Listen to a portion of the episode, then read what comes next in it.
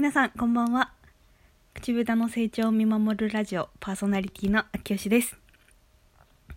今日は土曜日でお休みだったので一日、まあ、普段お仕事をしてる時にはできないような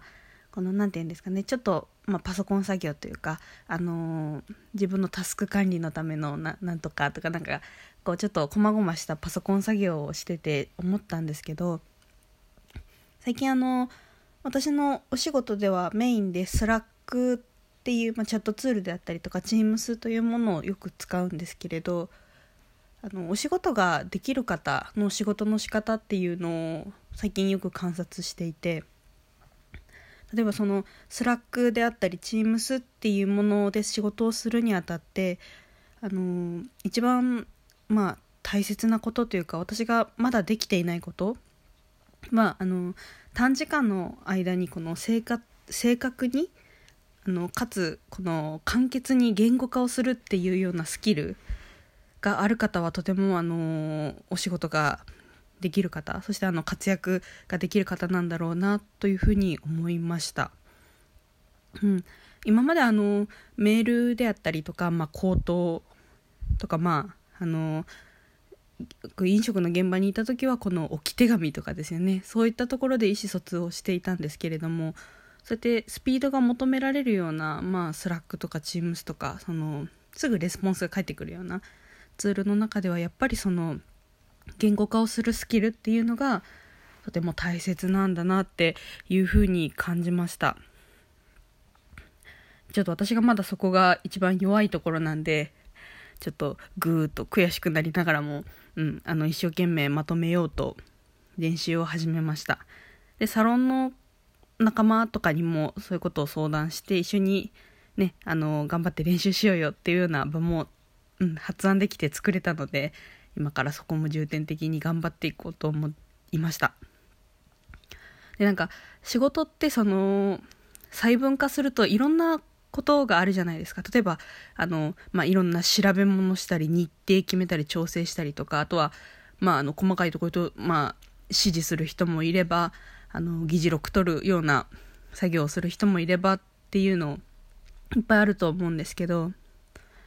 なんかあの自分が得意なものと苦手なものっていうのをしっかりと把握しておくっていうことは特に大切だなと思っています。もちろんその苦手なことができないでいいっていうわけではないんですけどあの例えばあの苦手なとこもありあの得意なところもある上でそれがあの得意な人自分の苦手なものが得意な人そして自分の得意なところが苦手な人っていうのをこう客観的に見ているあの見ていくとあのその人のうまいところを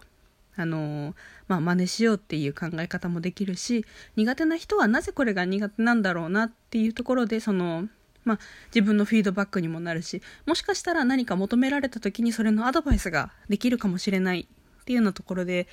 その自分のこのタスクに対する苦手度っていうのは私はすごく意識するようになりました。前までは私結構あの何て言うのかなプライドが高いのかなうん。まあ認めたくないですけどね、認めたくないですけど、多分プライドが高くって。そう、だから、あのー、ね、できないことにもとりあえずひたすらがむしゃらには向き合っていて、もちろんそのスタンスは崩すつもりはないんですけど、うん、一旦苦手だということは、あの、認識をした上で、じゃあ得意な人からこう技を盗もうというような考え方になりました。やっぱりその私の苦手な部分を得意としている人は見ててもすごく尊敬しちゃう。もちろんそれがねあの多い少ないとか関係ないんですけどその身の回りの人に対して一緒に仕事をする人とか仕事上で関わった人とかもちろん友達とかもそうですけどなんか常にこう学ぶことだらけだなって、うん、最近は特に思っています。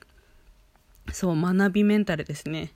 26で来年になって来年の3月かな？に27になるんですけどもうあの20代のうちに気づけてよかったなって、うん、しみじみ思います。今日は本当そんな学びメンタルです。いやちょっと頑張ります。ちょっともう遅い時間だけどすごく今やる気に満ち溢れてるからもうちょっと勉強して寝ます。今日はそんな感じ。うん頑張ろう。以上です。ではまた明日。おやすみなさい。